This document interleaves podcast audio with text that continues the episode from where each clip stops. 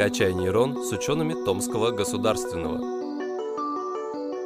Дорогие слушатели, здравствуйте! Сегодня мы будем говорить о химиотерапии, а, когда этот метод э, применяется при лечении онкологических заболеваний, как он применяется, какие побочные эффекты могут быть, какие, может быть, э, заблуждения э, бытуют по поводу этого метода. И поможет нам в этом разобраться сегодня Ирина Валерьевна Ларионова, кандидат медицинских наук, сотрудник лаборатории трансляционно-клеточной и молекулярной биомедицины ТГУ, а также сотрудник неонкологии. Здравствуйте, Ирина Валерьевна. Здравствуйте, Игорь. Ну и давайте пойдем от азов. Э, что такое химиотерапия? Угу. Значит, химиотерапия является одним из основных методов лечения онкологических заболеваний. Наряду с, конечно же, с другими методами, это также один из основных, это и хирургический является метод, то есть операция, это и лучевая терапия, и э, менее распространенный, ну как не то чтобы распространенный, менее применяемый при каждом раке, это гормональная терапия, таргетная терапия, то есть они применяются в каких-то отдельных случаях. Вот, но тем не менее они тоже являются методами лечения. А, вот. Так что химиотерапия э, применяется практически при каждой локализации и э, применяется практически в каждом случае.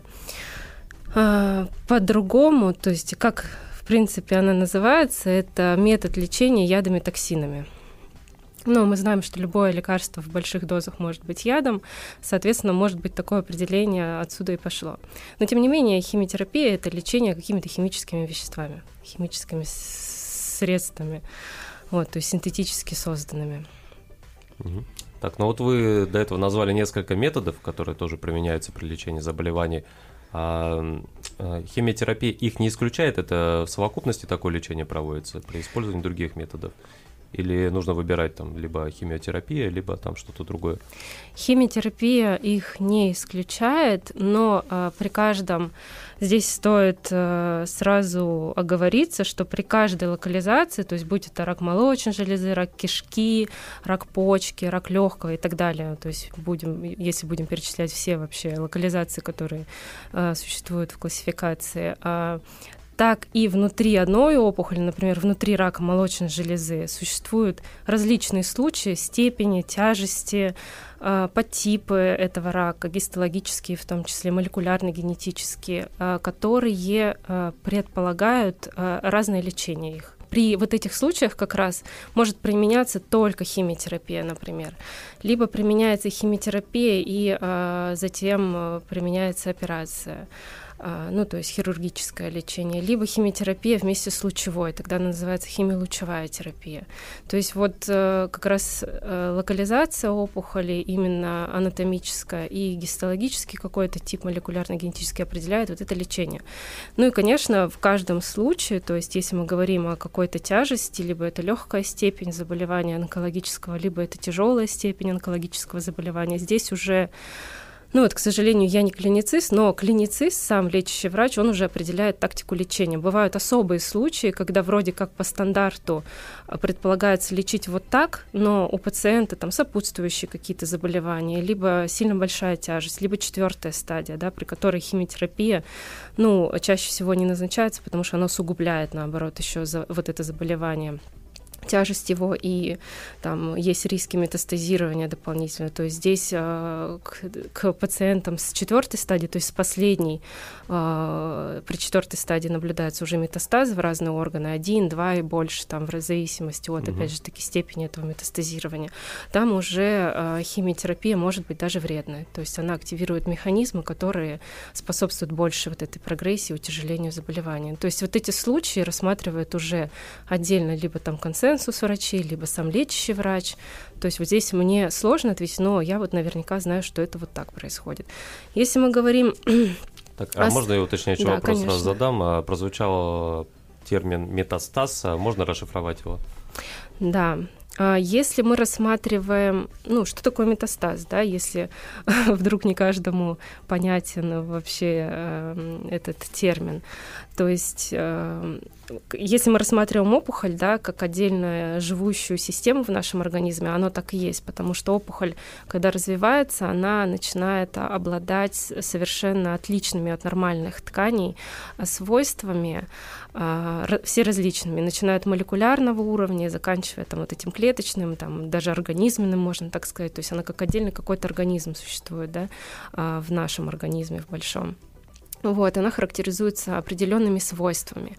Первое свойство — это активная пролиферация. И вот об этом мы позже еще поговорим, на что действует, собственно говоря, химиотерапия. То есть, собственно говоря, поэтому стоит это упомянуть.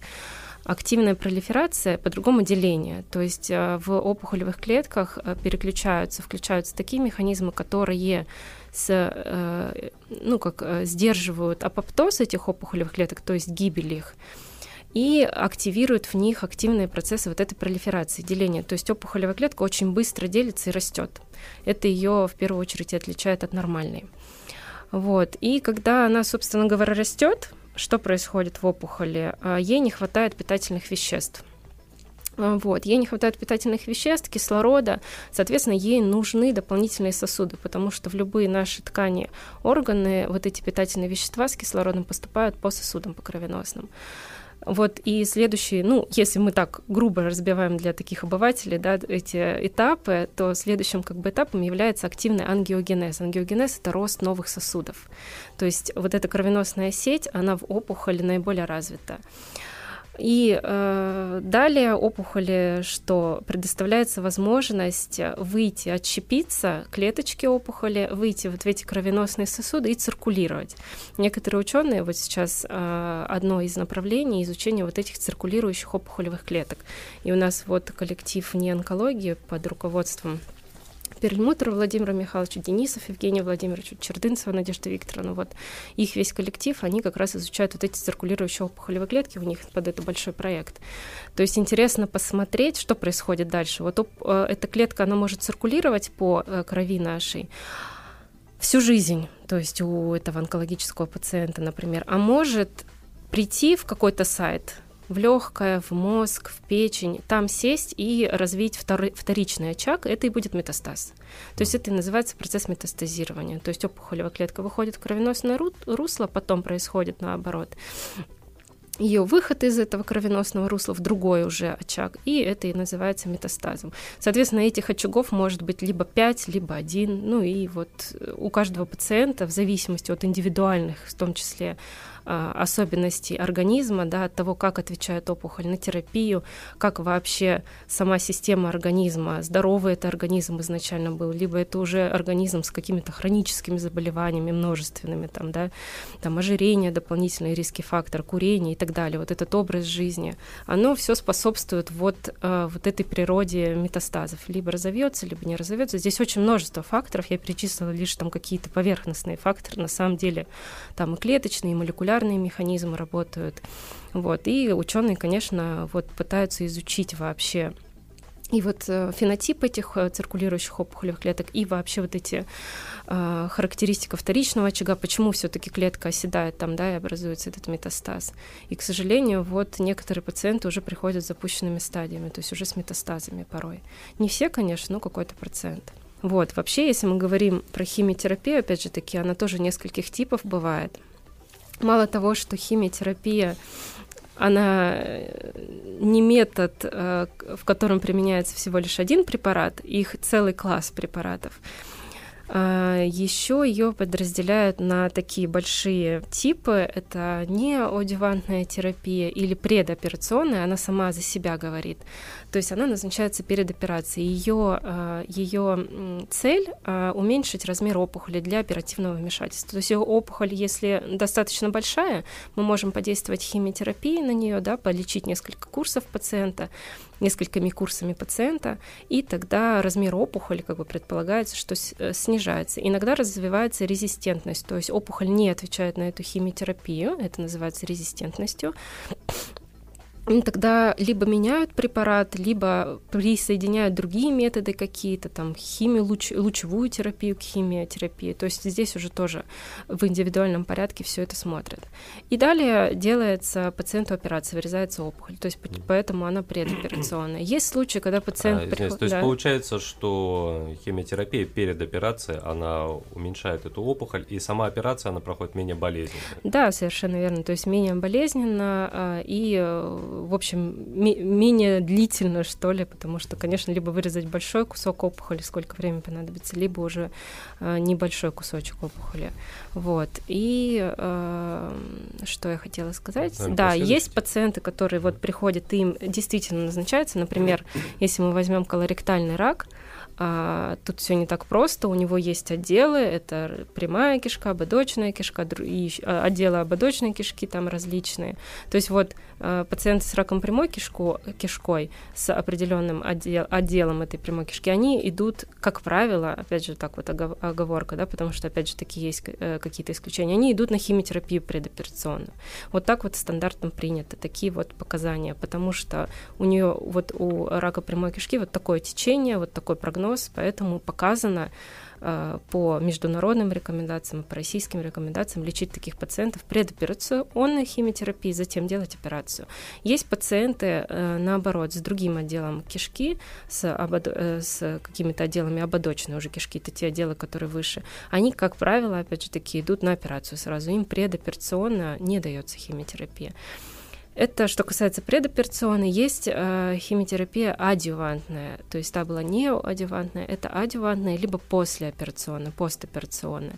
Она создана для того, чтобы до, добить те э, клеточки опухоли, которые, ну, не дай бог, остались во время операции.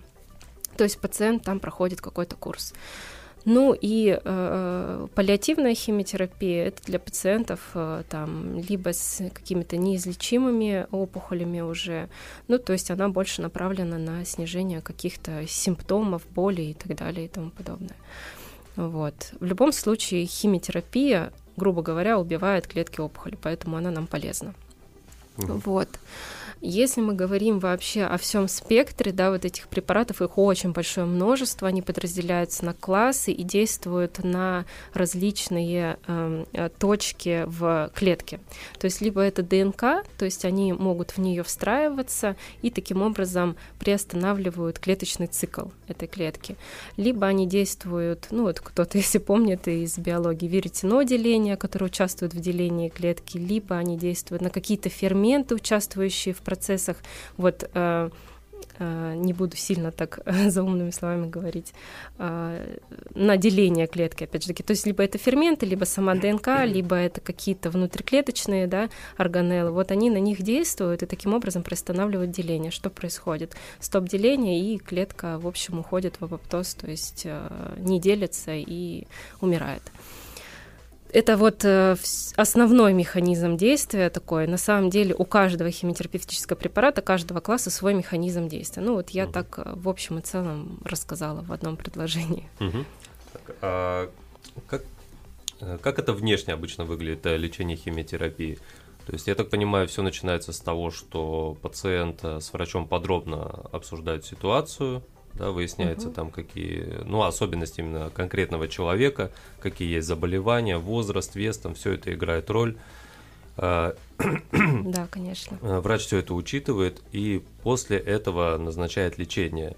А э, речь идет о таблетках, это принимается как, ну, как обычные таблетки или по-другому еще как? А, вопрос понятен. Смотрите, да, вы правильно сказали, то есть когда пациент приходит, он проходит, конечно, диагностику. Иногда подозревают рак, то есть он не подтвержденный, тогда проводят там более глубокие диагностические процедуры, а, в том числе чаще, ча чаще всего берут биопсию сначала, из предполагаемого участка. И э, по этой биопсии это кусочек небольшой ткани, то есть это не хирургическим путем он добивается, он с помощью там специальной э, иглы, то есть э, которая проникает в этот орган, и небольшой кусочек ткани забирается, и на гистологическое исследование отправляется. И тогда уже подтверждается, либо это доброкачественное все-таки, и тогда не имеет смысла лечить его как злокачественное, либо это все-таки злокачественное, то есть та опухоль, которая уже вредна, грубо говоря, для организма, да.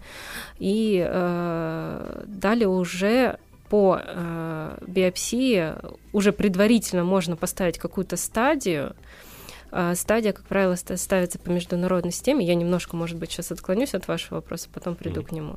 Ставится по международной э, системе предварительно. Это ТНМ, она называется, где Т это от английского тюмор имеется в виду размер опухоли от 1 до 4 ставится, то есть либо она маленькая, либо она большая, там, грубо говоря. А, N — это нод статус, это э, лимф нод имеется в виду, это лимфо лимфатические узлы, насколько они вовлечены, а, поражены ли они метастазами или нет. Тоже от нуля, либо нет метастазов в лимфоузлах, либо все-таки метастазы есть, их достаточно много. Бывает там и до 20 лимфоузлов повреждено и больше, либо меньше.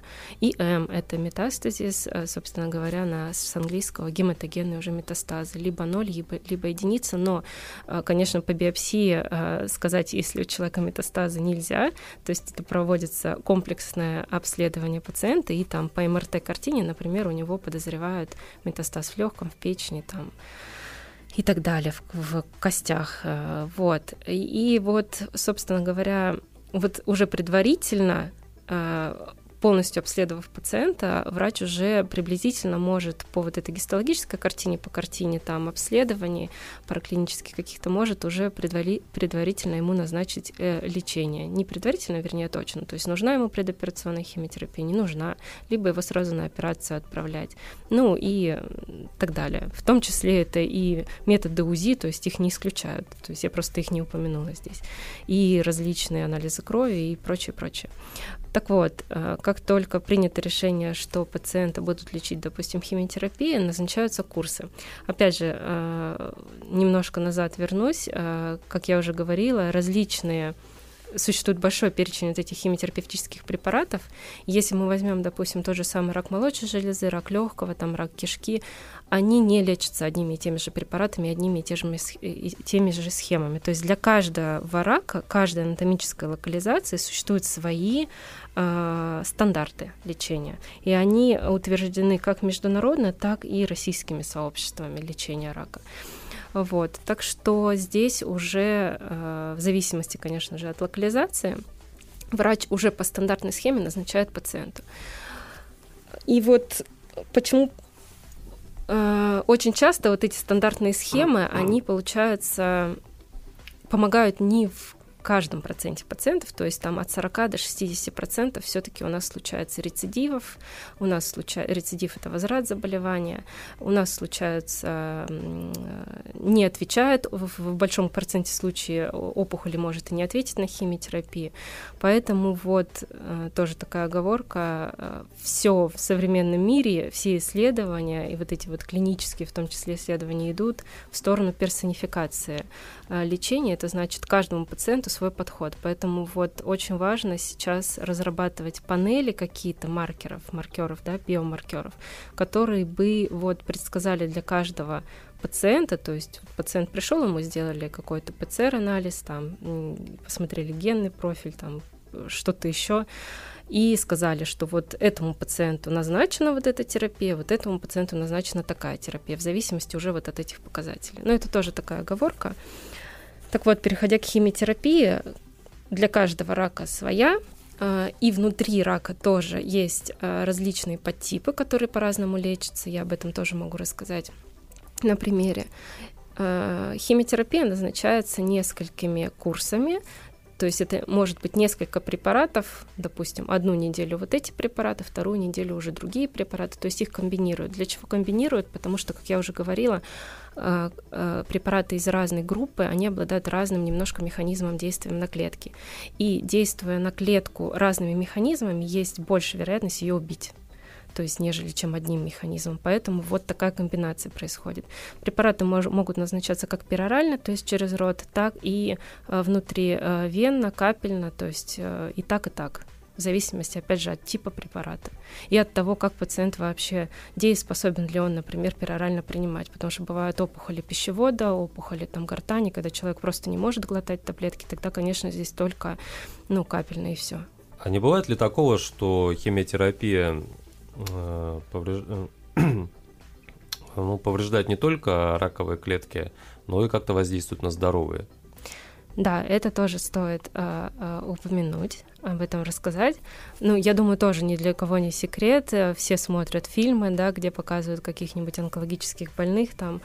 Бритоголовые. Э, да, да, да, где они, э, эти больные уже там... Ой, не бритоголовые, волосы выпадают. Да, выпадают угу. волосы, там облысение происходит, рвота там и все такое. Я думаю, это такие частые симптомы. Почему они происходят? Потому что вот эти химиопрепараты, к сожалению, действуют и на здоровые ткани. А, э, вот если возвращаясь к моим словам, да, что опухоль, она характеризуется таким обильным ростом, а, большой пролиферацией активной, то есть быстро делится. Но в нашем организме есть клетки другие, здоровые, которые также обладают таким высоким пролиферативным потенциалом, который быстро делится.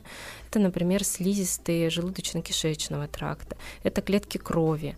И, собственно говоря, что происходит? Вот эта химиотерапия, к сожалению, сожалению, она действует не только на злокачественные клетки, но и на наши здоровые, быстро делящиеся клетки в первую очередь. Поэтому отсюда и симптомы. Если э, химия воздействует на слизистую ЖКТ, рвота, тошнота, ну, вплоть до каких-то, может быть, э, развития, если это долгое применение, там, гастритов, возможно, и так далее. А если, э, в том числе на кожу действует, потому что у нас клетки кожи, они тоже быстро делящиеся, поэтому у нас и облысение, и какие-то кожные различные изменения идут, там, дерматиты, высыпания, может быть, какие-то. И вот э, отсюда вот эти вот основные побочные явления. Чтобы нивелировать, да, вот это действие, а, сейчас ищутся мишени различные, а, которые очень точечно будут а, мишени именно которые сидят на опухолевых клетк, клетках и которые можно именно заблокировать на опухолевых клетках. Вот это тоже основное направление сейчас в онкологических исследованиях. На самом деле такие э, мишени уже э, некоторые есть, существуют препараты к рецепторам, которые сидят на опухолевых клетках. Например, при, раках, при раке молочной железы выделяют вот несколько подтипов, и вот один из подтипов, а, он называется HER2 позитивный, на нем сидит на клетках опухоли такого подтипа э, сидят рецепторы HER2, это рецепторы э, класса эпидермального фактора роста, они сами за себя говорят фактора роста, то есть э, такие рецепторы заставляют клетку еще больше делиться и расти. И воздействие на эти рецепторы, то есть существует уже таргет, препарат, который действительно применяется в клинике, это моноклональный специальные антитела, антитела к этому рецептору таргетно, которые приходят в эту клетку и блокируют. И таким образом выживаемость и прогноз у таких пациентов становится лучше, если вот такой таргетный препарат будет назначаться совместно, допустим, с химиотерапией. Вот. Есть, э, это что касаемо таргетной э, терапии, и также таргетная терапия, она применяется и при раке кишечника, и при раке легкого, то есть это разные препараты разного механизма действия, воздействующие на разные рецепторы. А, также если немножко говоря о разных да, вот, вариантах лечения, которые могут заменить в потенциале химиотерапию, например, и, конечно, у этих препаратов стоит, почему я начала про них говорить, у них меньше побочных эффектов, потому что все-таки они прицельно действуют именно на опухолевую клетку, не воздействие на нормальное.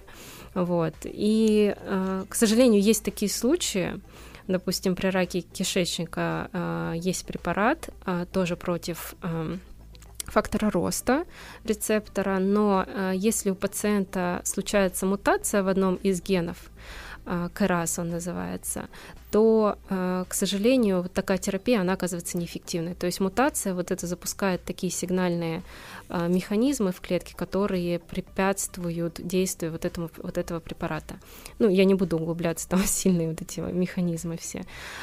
Поэтому сейчас уже э, назначается в том числе анализ вот этой мутации у пациентов с раком кишечника, которые идут вот на эту терапию. То есть это как обязательное является. И вот у нас в клинике тоже проводится такие мутации, э, анализ на такие мутации. Поэтому если она обнаруживается, ну, э, лечить вот этим препаратом смысла нет. Если ее нет, этой мутации, дополнительно извините, лечат еще вот этим препаратом, что, опять же, таки увеличивает эффективность лечения и дальнейший прогноз улучшает у пациента. Есть еще гормональная терапия. Это в основном приемлемо для а, раков, а, например, рак простаты, рак молочной железы, которые гормонозависимые, так называемые. И вот, говоря, возвращаясь к раку молочной железы, у него также есть один из подтипов, который называется люминальная А, люминальная Б, ну, в основном это люминальная а он как раз гормонозависимый, и там применяются гормоны, э, гормональный препарат который блокирует действие этого гормона. То есть, когда гормон действует на клетку, клетка э, запускает такие сигналы, которые позволяют ей больше расти и пролиферировать. Соответственно, заблокировав действие этого гормона, мы можем предотвратить вот этот вот дополнительный рост, что, опять же, таки Uh, улучшает прогноз пациента, да, и их выживаемость. Угу. Ну, Я, вот такие а вот. Не знаете, вот Анджелина Джоли болела, по-моему, раком молочной железы правильно? Да, да, да, да. Лечили именно таким методом. Она не болела. Ну, я знаю этот случай, в смысле, но она не болела, насколько я э, помню, у ней была выявлена, она прошла обследование, потому что у нее мать умерла от рака молочной железы, и это был наследственный случай, да, mm. существуют такие случаи. У нее была мутация в гене BRCA, а, вот. И такие, такой подтип э, рака молочной железы тоже существует, и он, к сожалению, наиболее агрессивный. Такой процент пациентов, может быть, я ошибаюсь, где-то до 15% таких пациентов встречается, BRCA позитивных. Но э, если э, вот такой подтип выявляется у пациентки, то прогноз, к сожалению, хуже, чем при остальных подтипах. Его тоже лечат э, немного по-особенному, то есть здесь уже применяют препараты платины, которые наиболее эффективны при таком а, подтипе. И вот Анджелина Джоли что сделала? Она испугалась, что у нее тоже может появиться в будущем рак молочной железы. Она пошла, сделала генетический профиль себе, у нее выявили действительно эту мутацию в BRCA, что говорит о том, что потенциально в каком-то там проценте случаев да, у нее может развиться этот рак в будущем.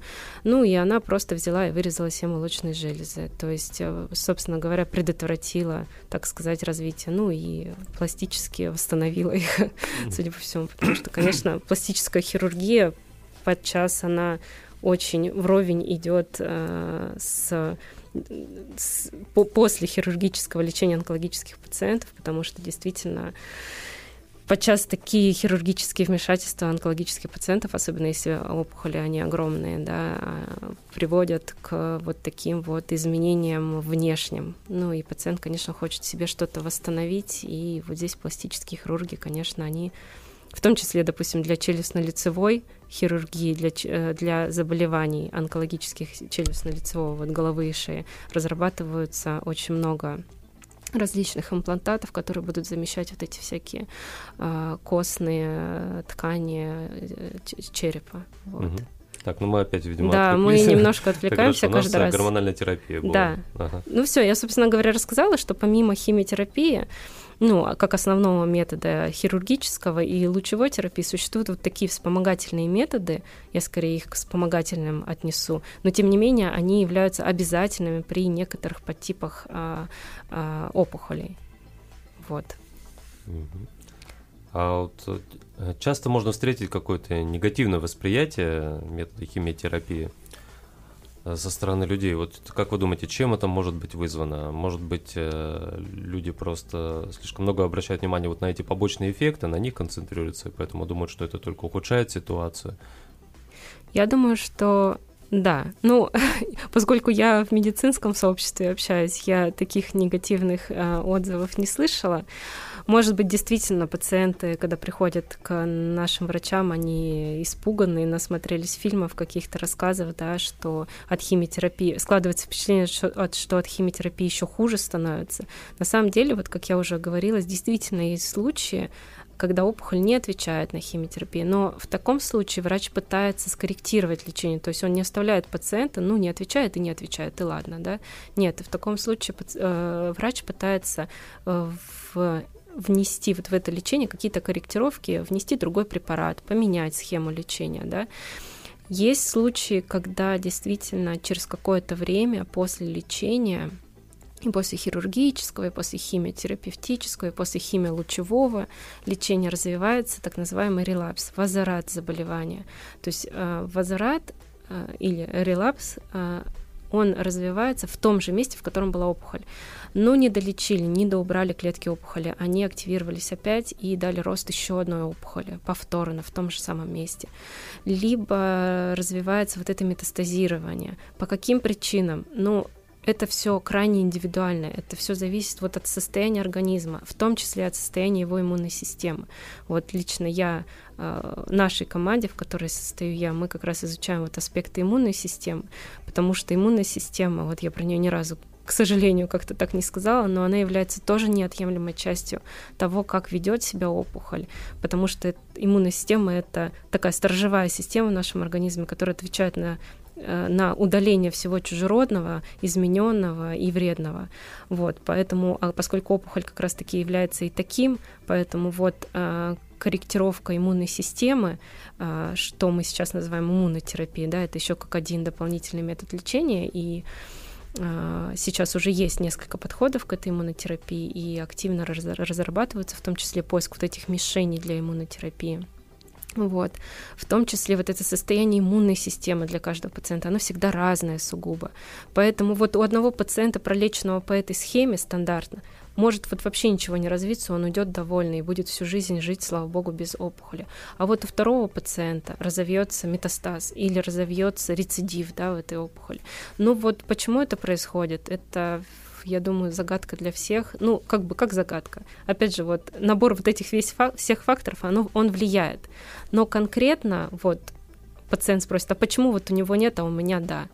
Ну, сложно объяснить, почему нет, а почему да. Вот. К сожалению, да, такое случается. И порой вот для некоторых локализаций вот этот процент там релапса или процент резистентности к терапии, когда опухоль не отвечает, он довольно большой. Но клиницист не бросает пациента в данном случае, он пытается в любом случае ему помочь, пытается скорректировать лечение и э, назначить наиболее оптимальное для такого пациента. То есть персонифицированно все-таки пытаются подходить, несмотря на то, что схемы довольно-таки стандартные. А, Ирина Валерьевна, а, а насколько распространены такие случаи, когда пациент приходит э, с уже запущенной поздней стадии и уже помочь особо нечем? Ну, я бы сказала, редки. То есть э, вот так, чтобы каждый встречный приходил уже с четвертой стадии, такого нету. Опять же, процент, к сожалению, не скажу. Это для каждого отделения это статистика своя. То есть отделение там головы и шеи одно, одна статистика, отделение гинекологии вторая, общая онкология третья, да, какая-то статистика потому что все-таки распространенность э, рака такой локализации, она разная. То есть, если мы говорим про рак легкого, он на первом месте, если мы говорим там про рак э, кишечника, он на пятом-шестом месте. То есть, во-первых, статистика разная заболеваемость, и внутри вот этих вот э, раков э, статистика того, с какой стадии пациент приходит, тоже разная. Но с четвертой стадии, вот э, я могу сказать, их не так много, но, к сожалению, вот как раз-таки, если мы говорим про первую стадию, на которой следовало бы начать лечение, и тогда бы опухоль, ну, грубо говоря, вся ушла, и пациент бы ушел тот случай, когда довольный, да, и радовался бы жизнью дальше. Таких вот случаев, к сожалению, меньше. То есть в основном приходит уже вторая, третья стадия. Вот самое большое э, число это со второй, с третьей стадии пациентов. Это опять же вот с пациентами, с которыми там с картами я работаю, я вижу вот э, такую статистику. Вот. Но опять же, вторая стадия, она не так еще усугуб, усугубилась, ее можно вылечить, да, но тем не менее при ней тоже могут развиться различные там вот эти э, прогрессии, метастазы, релапсы. Третья стадия, она, конечно, уже более запущенная, и здесь может быть и так, что и метастазы разовьются чаще, чем, конечно, при второй. То есть чем, чем больше стадия, конечно, тем хуже для пациента. Угу. Тем больше опухоль, тем она агрессивнее, тем больше вероятность развития метастазов. А, а почему человек обращается к врачам, а, когда у него уже поздняя стадия? Просто не замечает развитие заболевания? Я думаю, что да. Я думаю, что именно так и происходит, потому что, допустим, если мы возьмем рак легкого, Человек, который курит, он и так э, имеет ряд симптомов, типа кашель, там отделение мокроты, да, и он может просто, ну, затрудненное дыхание, и он как бы это списывает, ну, я ж курю, как бы, ну, понятно, что у меня кашель. А на самом деле у него уже идут какие-то изменения, первая стадия там рака, да, ну, какие-то сначала предопухолевые изменения, понятно, потом вот развивается опухоль, первая, вторая стадия, он может уже прийти там запущенный, допустим, с третьей какой-нибудь стадии или со второй стадии. Также и рак молочной железы. Подчас ведь пациенты, к сожалению, вот то поколение, которое было до нас, наше молодое поколение, оно как-то себя любит, уважает и следит за собой. А вот предыдущее поколение, к сожалению, это вот наши бабушки и мамы, они всегда как говорят, ай пройдет, ай заживет. Ну, к сожалению, вот э, такая как бы, по крайней мере, даже я не клиницист, но от меня рекомендация проходить ежегодные диспансеризации и реально наблюдаться в случае любой малейшей, и не надо этого стесняться, то есть как только у тебя что-то закололо, у тебя длительно болит желудок, уже можно подозревать гастрит, там язву и, не дай бог, там опухоль, да, какую-то в дальнейшем уже. То есть ведь такие хронические заболевания, они тоже могут способствовать развитию рака. Там, если у тебя, в, если мы говорим про рак молочной железы, у женщины же а, образуется сначала уплотнение какое-то небольшое, она может его замечать, но может говорить, ну, что-то уплотнение, да, ну, там, ничего страшного. А потом ничего страшного, уже вторая, третья стадия, там рак молочной железы, то есть этот, э, этот узел, он уже увеличивается в размерах. А может быть, это доброкачественное, но в любом случае его надо вырезать, даже если это какая-то опухоль доброкачественная. То есть вот порой вот так и происходит. Ай пройдет, или потом, потом через год, через два, а уже через год, через два становится порой поздно. Ну, это вот мое такое мнение, то, как я вижу, как люди относятся к своему здоровью, к себе. Угу. Поэтому ну, так Можем вынести такой совет. Постоянно следить за своим здоровьем и реагировать на любые изменения, да. которые в нем происходят. Да, ну и поддерживать свою иммунную систему, меньше стрессовать, потому что стресс это триггер вообще всего вообще. И поддерживать свою иммунную систему, какие-то иммуномодуляторы раз-два раза в год, витаминчики раз-два раза в год комплексами. То есть я думаю, что поскольку тем более наш регион, если мы так уже про Томск говорим, он довольно дефицитный во всем, мало солнца, мало витамина D, а, мало цинка, апистархоз там еще этот э, дополнительно, то есть какие-то хронические заболевания, мало йода.